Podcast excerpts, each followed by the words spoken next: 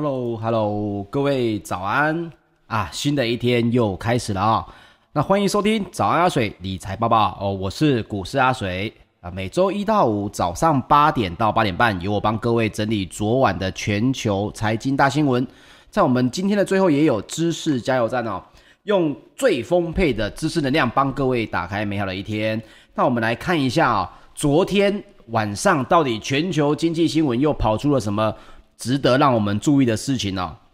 来，第一件事情，经济重启带来的这个乐观的气氛哦，那么也持续带领了资金的这个轮动到景气循环类股哦，而美国的公债殖利率这个话题又跑出来了，它重新呢也引发了估值的疑虑，带动了科技类的回跌。那么今天我们会来详细讲一个，各位你在未来这三天。一定会听到很多财经部落客跟你在聊的这个事情是什么？我们今天也会跟大家用很简单的方式跟大家解释哈。那当然，这件事情除了让科技类股回跌之外呢，也使得道琼工业指数啊也再创历史的收盘新高，而纳斯达克指数呢跟费城半导体指数却是逆势的收低了哦。那么道琼工业指数呢，在三月十二号上涨了百分之零点九哦，收在三万两千七百七十八点六四点哦，这已经是它连续第三个交易日去创历史的收盘新高了。那么周线 K 呢，上涨了百分之四点零七，而纳斯达克指数下跌了百分之零点五九哦。那周线 K 还是上涨的，但是只剩下上涨了百分之三点零九哦。那标准普尔五百指数则是上涨了百分之零点一，收在三千九百四十三点三四点哦，也是创下了历史的收盘新高。那费城半导体呢，则是收黑百分之一点零七哈，那周 K 的上涨只剩下了一点五二哦。那么美国总统拜登呢，在十一号他签署了一点九兆美元的财政刺激方案，再加上经济数据很良好啊。让市场应该会相信说，这一波的复苏应该是表现很强劲的，但是为什么又是涨跌互见呢？这是一件事情哈，在经济前景很看俏啊，一点九兆的美元的纾困案，这些钱呢流出来的时候，它通过了公公债的供给哦，它一定会增加的，包括华尔街银行呢。有可能会因为联准会去松绑杠杆限制的期限将到而被迫抛售美债。来这句话哈，华尔街的银行可能因为联准会松绑杠杆限制的期限已经快要到了，而被迫抛售美债。这件事情是什么呢？这跟一一个英文单字有关系，有一个简写 SLR 有关哦。我们待会来详细讲一下。那这件事情，大家先知道，它促使了美国的公债殖利率在十二号的时候又攀升了。包括 CNBC 的报价也显示啊，纽约债市在十二号尾盘的时候，美国的十年期公债殖利率呢又大涨了十个基点，来到了百分之一点六二六哦。那盘中呢最高跳到一点六四二个百分点哦，这是二零二零年二月以来的盘中新高哦。那么三十年期的公债殖利率呢，同步也跳涨了十个基点，来到了百分之二点三八八啊。那这个殖利率的上升是因为它的价格在下跌，那你不觉得很奇怪吗？大家不是说吗？做这个生意最不怕就是跟着谁做呢？就是买美国的公债嘛。那为什么会抛售？其实这件事情跟一个我们刚刚提到的补充杠杆比率叫做 SLR 有关哦。包括了路透社啊、华尔街日报等外电报道都说呢，这个大家应该还记得，二零零八年金融海啸这件事情，这个原因是因为什么？两个原因嘛。第一个就是这些资本银行对于放贷的东西，它的风险是环环相扣的。我把我的拿到的高风险产品包装完之后，又转卖给了其他银行，而这个其他银行接到这一颗炸弹之后呢，又经过包装，又把它转给其他的银行。于是，当最后一颗炸弹爆炸的时候，所有的银行就连带被影响了嘛。那么，为了这件事情呢，联准会也为了避免啊，银行再去做这种所谓的过度杠杆，他就提出了一个叫做补充杠杆比例，我们简称叫做 SLR 哈。这不是宾士的超跑哈，这就是联准会所提出来的这个补充杠杆比率。他去衡量呢，这个所谓的银行的资本呢、相对于放贷的资产的比例，什么意思？就是说，呃，SLR 的计算公式其实是分子就是你的一级资本，分母就是你的风险资产。你只要有放贷，有可能收不回来钱的，那通通叫做风险资产。这样大家可以理解了哈。分母是风险资产，分子则是这个银行本身的一级资本哦。那根据规定呢，包括巴塞尔协定三号的规定呢，资产只要超过两千五百亿美元的银行啊，包括像是呃呃一般的美国国内控股公司呢，SLR 的被要求的最低数字是百分之三，而摩根大通、花旗跟银行呢等八家这种非常重要的所谓的系统重要性银行。只要满足更严格的标准哦，来到百分之五，什么意思？如果你投资了一个，你包括有放贷哦，这个有贷款出去的话，如果你总总金额是一千亿美金，那么你的本身的一级资本要至少多出三到百分之五，哦，这样理解哈？你有放贷的这个事情呢，你就必须要有更多的一级资本，这就可以阻止说哈，银行它在资本水位还没提升的时候。去承做过多的这个放贷业务，那么各位要大概知道一个数字哦，在二零零八年次贷危机的爆发之前呢，美国的商业银行的杠杆率在多少呢？我们现在讲的是要多出百分之三嘛，那个时候的美国商业银行的杠杆率来到了百分呃来到了十到二十倍哦，而投资银行的杠杆呢，则是在三十倍左右。换句话说，我可能只有三十万，哎，我可能只有十万块。但是呢，我所投资的这种包括放贷、借钱来去继续放贷的杠杆比率，在次贷之前呢，甚至可以达到了三十倍哦。可能我如果只有十万的话，可能我可以放贷出去三百万哦。那当你这个三百万的放贷还款不顺利的时候，你自己的资本又没办法去去还给别人嘛，对不对？所以这个时候，一旦你是用风险包装的产品，你就非常容易连环爆哦。好。这是故事的背景。那么去年在这个新冠肺炎袭击的时候呢，这个时候金融市场整个流动性都萎缩了嘛。FED 它为了宽松救市，所以他在去年的四月有宣布一件事情，他说银行所刚刚我们之前次贷之后讲的这个 SLR 这个杠杆的限制呢，暂时松绑一年。这个一年是什么时候？就是这个月的三月三十一号哦。那什么东西是可以被暂时松绑的呢？它并不是全部松绑啊，它松松绑了两个事情，第一个就是公债啊，第一个就是准备金。所以公债跟准备金呢，它就可以排除在 SLR 规定的这个资产类别之外。那所以这个时候银行就可以去扩张一些信贷的业务啊，向手上现金吃紧的消费者、企业去注入活水。因为怎么样，这个你需要借出去的钱。不需要准备这么多的保这个我的一级资本了嘛？这个时候我就可以去跟呃借贷给企业啊，借贷给这些消费者，因为他们没有钱，他们因为疫情的关系受到了这个影响嘛。所以美国政府当时候是跟银行是讲说，OK，公债跟准备金你可以排除在这个资产类别之外，你可以放心的去借款哦，银这个国家在你后面帮你，这就是整个故事背景了。可是我们也刚刚有提到哦。三月底这件事情就要到期了。那么三月底到期的时候呢，这包括了联邦公开市场的委员会哦，FOMC，它预计在三月十六号到十七号啊，就会召开这个货币的政策会议，并且提出经济展望的预估值啊，就是十六号到十七号。不过呢，FED 是否能够继续放宽 SLR 的规定，其实是由联呃联邦准备理事会来决定。那理事会可能会在 FOMC 我们刚刚讲的三月十六号到十七号的这个货币政策会议之前或之后动作。如果在这之前或之后没有动作的话，这个松绑没有展延，让它在三月三十一号就到期了。这个时候的华尔街银行在未来几个月就要回到原本的 SLR 的这个要求，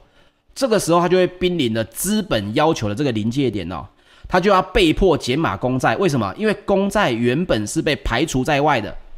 现在如果你不松绑，你三月三十一号之后没有继续放宽的话，那么公债我的持有这属于风险资产，我的分子就必须要再增加我的一级资本。在这个时候，我就可能也不会再接受客户的存款。你说奇怪啊？你的一级资本要增加，为什么你不接受客户存款呢？各位，银行接受你的存款是为什么？并不是因为他人好啊，虽然他年利率只给你百分之一、百分之二，为什么？他拿你的钱怎么样？放贷款给别人嘛。我既然已经没有要放贷款了，那我就不愿意再接受这个客户的存款了。你大额的现金，我反而不是很欢迎，因为你给我，我也没办法去做放贷，我没办法做放贷，我给你利息，那我银行就亏钱。OK，这个逻辑大家应该就已经知道，说为什么会有这件事情了。那么这件事情我们再往细的讲哈，FED 的主席鲍尔呢，二月份其实他在往国会作证的时候，他也被问到一件事情，他说：“诶，央行到底有没有要继续松绑这个 SLR？” 那他当时候鲍尔其实没有去讲说 FED 的意向是什么，他只有表示说我们还在思考要怎么做。各位。我们有在听早安阿水的这个朋友们，应该还记得我说我鲍尔是最贼的啊！他通常讲的什么话，通通都是有它的含义的。而当时候他讲到这件事情，SLR 他轻轻一笔带过，我们还在思考要怎么做哈。所以这个这句话学起来啊，OK，大家回在问你不想要回答的问题的时候，你就可以说我还在思考要怎么做哈。好，殖利率跳升，这会促使的投资人抛售手上的高科技的。这些高成长的科技类股哦，那利率上扬也会对这个高成长的科技类股的冲击呢，也不成比例啊。因为主因就是因为投资人就是以未来几年的盈余预估来衡量股价嘛。那利率上升，你借钱在成长，你的借钱的利率上升，那当然就会伤害你未来盈余的价值嘛。你的你的利率是三趴，跟你的利率是八趴，跟你的利率是十五趴。你这都是借来的钱，那么你的企业获利是不是在还钱的时候就会因此给所谓的呃侵蚀掉了啊？所以各位在国会通美国的国会通过了一点九兆美元的财政刺激方案，他把四千亿美元要存入人民的银行账户哦，四千亿美元这么多的钱，这个时候银行它在公债扮演的中介角色呢，却因此绑手绑脚。你想想看。三月三十一号就跟你讲说，公债要回来到 SLR 的这个规范当中，啊、哦，之前可以除外嘛，现在你要在里面了嘛，你又你又发了四千亿美元给人民，请问一下，人民要干嘛？放在银行里面，你给我钱，我却不能放贷，我要增加我的一级资本，去符合 SLR 的三趴或五趴的规定，这个时候就是所有的银行最痛苦的时候。好，所以这个事情大家要把这个逻辑给理理解清楚，你就会发现说，诶，为什么公债会被抛售？除了资金的移动之外，跟银行本身受到法规的限制也是有关的。那么这件事情甚至让 J.P. Morgan 的这个财务长啊，在二月的时候就已经表示说，所有的大型银行都对 SLR 的松绑期限将届呢忧心忡忡啊。如果不展延的话，到时候这些四千亿的银行存款收也不是，不收也不是，那我们可能只能让它怎么样转踢皮球到别的银行去。这就是为什么大家对这件事情会觉得很担心哦。那么我来讲一下我的看法啦。其实各位，你看这个美股的新闻，你要一个观念，你要知道这个现象背后的逻辑是什么哦。像现在我们讲 SLR。我们讲得很清楚，你会比自己去看新闻来觉得，哎哦，原来是这个原因。可是你要知道的是，涨跌这件事情永远都是一个所谓的预期心态啊，预期心态。包括 SLR 的松绑期限是这个月的三月三十一，那么你说他会放任到我明明给了四千亿的活水，可是银行却不接受这个存款吗？我认为这件事情，嗯，本身还是值得观察啦。可能十六号、十七号，甚至十八号的时候。忽然之间又延期了这个三月三十一号的这个期限，诶，股市这跟这个公债的这个殖利率，殖利率又下降了，股市可能又回升了啊，这是最重要的事情哦。那我们刚刚再来讲一下说呢，呃，包括了 SLR 要获得哪三个地方的允许呢？第一个就是 FED 啊，第二个就是 FDIC，第三就是国会哈，这三个都必须要能够允许展延。那么目前呢，这个数字给大家一个观念哦，美国银行业它现在持有的公债部分，如果到时候三月三十一号没有回补的话，那么它是要是不是要再准备分子，对不对？分子要高一点嘛。这个时候，美国银行业呢，总共需要回补大约是一点六兆美元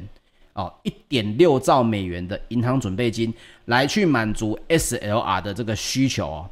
但是因为有些银行它是靠这个一级资本来去弥补我们刚刚提到的一级资本来去弥补资金缺口嘛，这个难度很高啊！你不可能说我忽然之间在半个月内给你叫你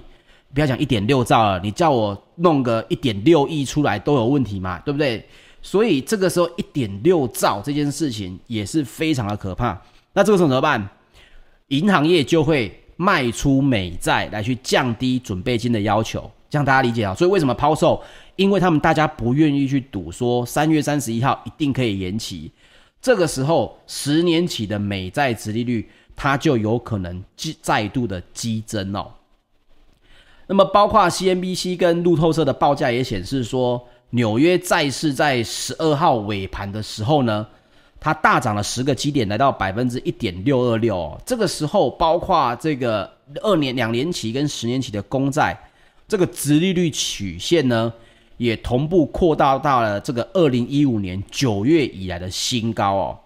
所以，包括这个 CNBC 也报道说，美国银行的利率策略师呢，这个 Ruff 他也发表了这个研究报告，指出说，利率上升，央行的言言论呢，没有这么偏向鸽派哦，是高风险市场如今认定的最大威胁哦。那么，包括专家也预估说呢，一旦美国十年期公债触及百分之二，现在是一点六多嘛，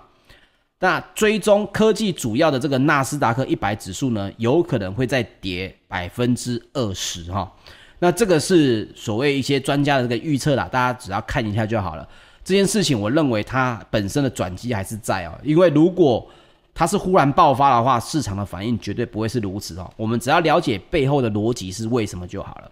好，所以也因此呢，美国的一些尖牙股啊，我们说的这个领头羊，包括脸书、苹果、亚马逊跟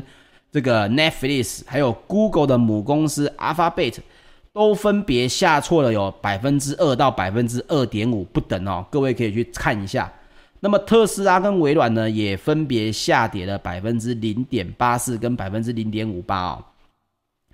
那科技跟通讯服务跟非必需的消费品呢，它的类股则是领军走跌哦。那标普五百的银行指数呢，也因为殖利率的曲线转为陡峭而跳涨了百分之一点八三哦。因为金融跟工业类股也续创历史新高，你看很奇怪嘛？明明是银行在担心，可是金融类股却创历史新高哦。然后大家明明跟这件事情没有关系的科技业，却因此而下跌。所以很多东西新闻它会去做一个所谓的因果的这个连结。可是我认为是说，你应该把新闻背后的意义搞清楚，知道全球大势的走势是什么哦。这个总经概念其实是一个相对重要，但是每个人比较没有的。那这件事情，你只要知道说，哦，原来 SLR 后面有可能带来这样的意义。美国他们现在银行担心的是什么？至于涨跌，我必须这么说，你看新闻去做股票，你还是会很辛苦啊、那我们来讲一下，包括经济重启的这个概念类股呢，它的走势也很强劲哦。波音它大涨了百分之六点八二哦，收在两百六十九点一九美元。那它也是因为这样子来带领的道琼跟标普五百走高哦，包括了波音十二号也确认了投资伙伴的这个七七七 partner 呢，将会购买二十四架的七三七 MAX 飞机哦，那同时还拥有了这个额外购入六十架的这个选择权哦。那公债殖利率也这个攀升呢，在欧股方面呢也都是下挫的哦，五天以来首次的收黑。那不过呢，这个本周泛欧指数的涨幅总共还是达到了百分之三点五哦，那创了去年十一月以来的最佳单周的表现哦。那欧洲三大指数涨跌互见，包括英国是上涨了百分之零点三六，德国呢 DAX 指数则是下跌了百分之零点四六哦，那法国的 CAC 指数则是上涨了百分之零点二一哦。那么当中所有的类股呢，欧洲科技股跌幅最大哦，来到了百分之二点一。那银行股呢，则是来到了百涨呃百分之一点二哦。好，我们刚刚这样提到，我们来讲一下稍微这个疫情的新闻哦。包括英国也重启了全国性的这个封城措施，但是一月份的经济呢，其实只有月减百分之二点九，那萎缩的幅度它其实小于预期啊，因为大家觉得，哎，你不出门应该这个经济的这个成长会降低非常多，可是预期的反而比较多，但是实际上是比较少的，只有百分之二点九，那显示封城对这个消费产业的冲击没有想象中的严严重哦，所以这件事情大家可以稍微关注一下。那也包括了美国众议院上周十号我们讲到的一点九兆美元的这个纾困方案呢，这件事情在呃礼拜四也交由拜登也签署了嘛。这一千四百诶每个人有一千四百块的美金的纾困金，还有这个州政府三千五百亿的美金，跟疫苗分发的资金，还有扩大儿童税额的抵免哦。好，我们来讲一下金黄金的这个价格哦。受到美国公债殖利率的跳高呢，美元走扬的影响哦，金价在十二号又面临的压力啊，过去一周的涨幅略微的收敛哦，包括纽约商品期货交易所呢，四月黄金期货三月十二号收盘就下跌了二点八美元哦，来到了每盎司一千七百一十九点八美元啊，那但是过去上周还是上涨了百分之一点三呐，那最后呢，由这个金属期货呢。包括一些基本金属的期货呢，铜价三月十二号，因为美国的经济数据良好，市场期待拜登推出的基基础建设计划哈而走扬。这个拜登的基础建设计划有机会再跟大家聊一聊，这也是目前大家对于市场认为经济复苏它的基础建设计划是不是能够再带来一些商机啊？这个大家可以再看一下。那包括在十二号公布的二月美国生产者物价指数 PPI。也强劲的上扬哦，这个消费者对于经济的信心也上升到了一年的这个新高哈。好，所以包括其他的这个铜是上涨的啦，那其他的这个基本金属就是涨跌互见，大家可以稍微理解一下。OK，我们来讲今天知识加油站的一句话，叫做斯托克戴尔悖论哦。这个东西是什么呢？其实我们先讲到一个人物。呃，叫做詹姆柯林斯哦，这一位各位可能你没有听过他的名字，可能有印象，但是如果你之前大概在五六年前，呃，应该十年前有在看一些企业管理的书的时候，你应该对两本书应该很有印象，一本叫做《从优秀到卓越》，另外一本叫做《从 A 到 A 加》哈，尤其是《从 A 到 A 加》这本书受到非常多这个企管人的这个推崇。当时候出的时候也占据了这个书，这个气管书的排行榜哦，好几周。那么呢，这位作者詹姆柯林斯呢，他筛选出了能够五十年哦，长期排在世界五百强的企业，把它作为研究的对象啊。因为我们来讲，企业有三个最痛苦的时代啊。第一个就是企业成功之前，你的方式、你的模式是什么？这是企业成功之前。而这是你需要寻找的。那么，企业成功之后，上市之后，哦，这第二件事情，你的模式如何改变？如何让资本市场认可你转型上市之后可以吸取更多资金哦？这是企业要做的第二个面向。那么，第三个面向就是企业的永续经营哦。哦，各位，你可能听起来这跟你觉得很远，但是各位不要忘记了一件事情。所有我们人的这个成就呢，其实都是跟这个企业是相同的，哦，资本投资给企业，在上市之后投资给企业，要的就是企业的这个投资方，哎，这个经营方式在成功之后，上市之后能够有所改变。同样的，如果有人给了你机会，让你可以寻求机会去挑战你想要做的事情的时候，你怎么说服别人来继续对你投资？这也是你要做的事情哦。所以，包括他写的这本书，哎，那你是怎么样维持五十年都在世界五百强呢？那他发现一件事情，当时候呢，他访问了一位将军。你说奇怪，明明是气管人，为什么访问将军呢？这就是今天的这个知识加油站的这个主角，就是斯托克戴尔，他是美国的一个海军上将哦。那他在越战的期间呢，他是被俘虏的美军上将当中级别最高的将领，海军上将被这个越军给俘虏了啊。可是呢，美军上将呢被俘虏，你以为他怎样？天天吃麦当劳，关在小房间吹冷气吗？没有啊，他被越军呢没有丝毫的优待，长达八年，天天都被拷打哦，总共被拷打了超过二十多次哦。当时候这个斯托克戴尔将军他说呢，我不知道自己能不能活得出去，也不知道能不能看到自己的妻子或小孩。但是呢，他在这个越南的军队的监狱当中呢，表现得非常的坚强。那越南人为了表示呢，他们优待这个俘虏呢，他们把他养了一段时间之后，尝试要给他拍照，要公布。结果这个斯托克戴尔将军呢，也是一个狠人呐、他说：“你想要传达错误的讯息，我偏不要，我就用铁条把自己打得遍体鳞伤哦，而且还把刀片把自己的脸给划破哦。”那越南人就拿他没辙，就只好放弃了。那经过八年呢，他终于被放出来了。这个时候，我们刚刚讲的从 A 与 A 加的这个詹姆·柯林斯先生呢，就去采访他。他说：“诶，将军，我很好奇哈，你怎么熬过这痛苦的八年？你想想看，你是一个原本是一呼百诺的这个海军上将哦，基本上你是在这个人人上人呐。那你接下来变成阶下囚的时候，你是怎么熬过这艰苦的八年的？”我想各位一定跟我一样，一定是平常你会觉得说，诶，我们应该在工作上面有一点小成就。那当你遇到挫折的时候，你怎么去调试你的心理？你一定跟我一样，你有觉得说，到底别人是怎么做的？是不是别人都没有痛苦，痛苦只有我？哦，那么斯托克戴尔他说，我有一个信念，我相信自己一定能够出来，一定可以见到我的妻子跟小孩。那这个信念呢，一直支撑给我呢，使我生存了下来。可是这个记者呢，包括这个作者詹姆·柯林斯，他就说：“嗯，那你同伴里面最快死掉的这些人是什么人？”他说：“哦，就是那些太乐观的人。”那这记这个作者就觉得你不是很矛盾吗？你跟你跟我讲说你坚持信念，你相信你一定可以出来。可是呢，你那些同伴最快挂掉的呢，又是太过乐观的人。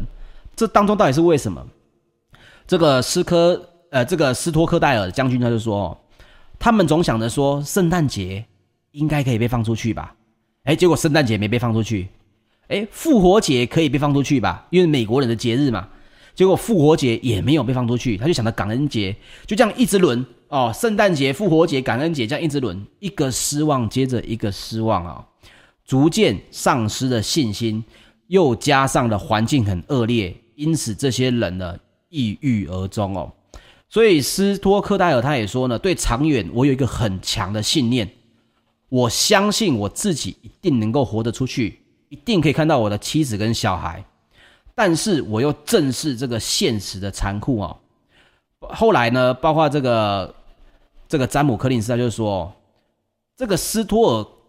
斯托克戴尔这个悖论就是说呢，这给人一个很深的教训，你不能丧失你必胜的信念。但是你不能把必胜的信念跟面对的残酷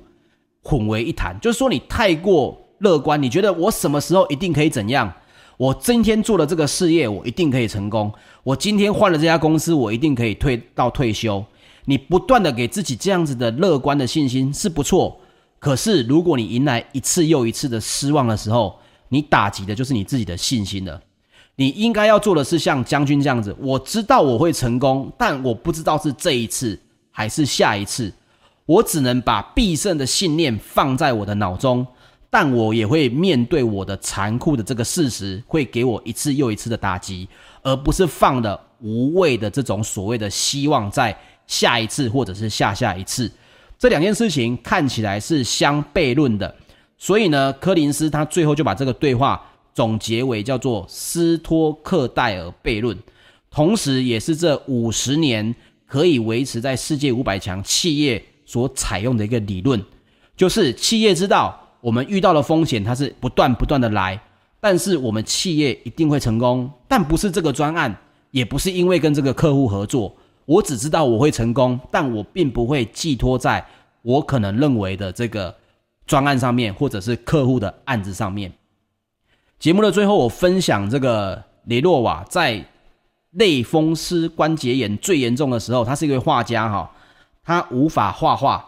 但是呢，他要求家人把画笔绑在他的手背上，好让他继续画画哦。他的家人很不能理解，你都这么痛了，你为什么不休息呢？他说了一句名言，流传至今哦，已经流传了好几百年了。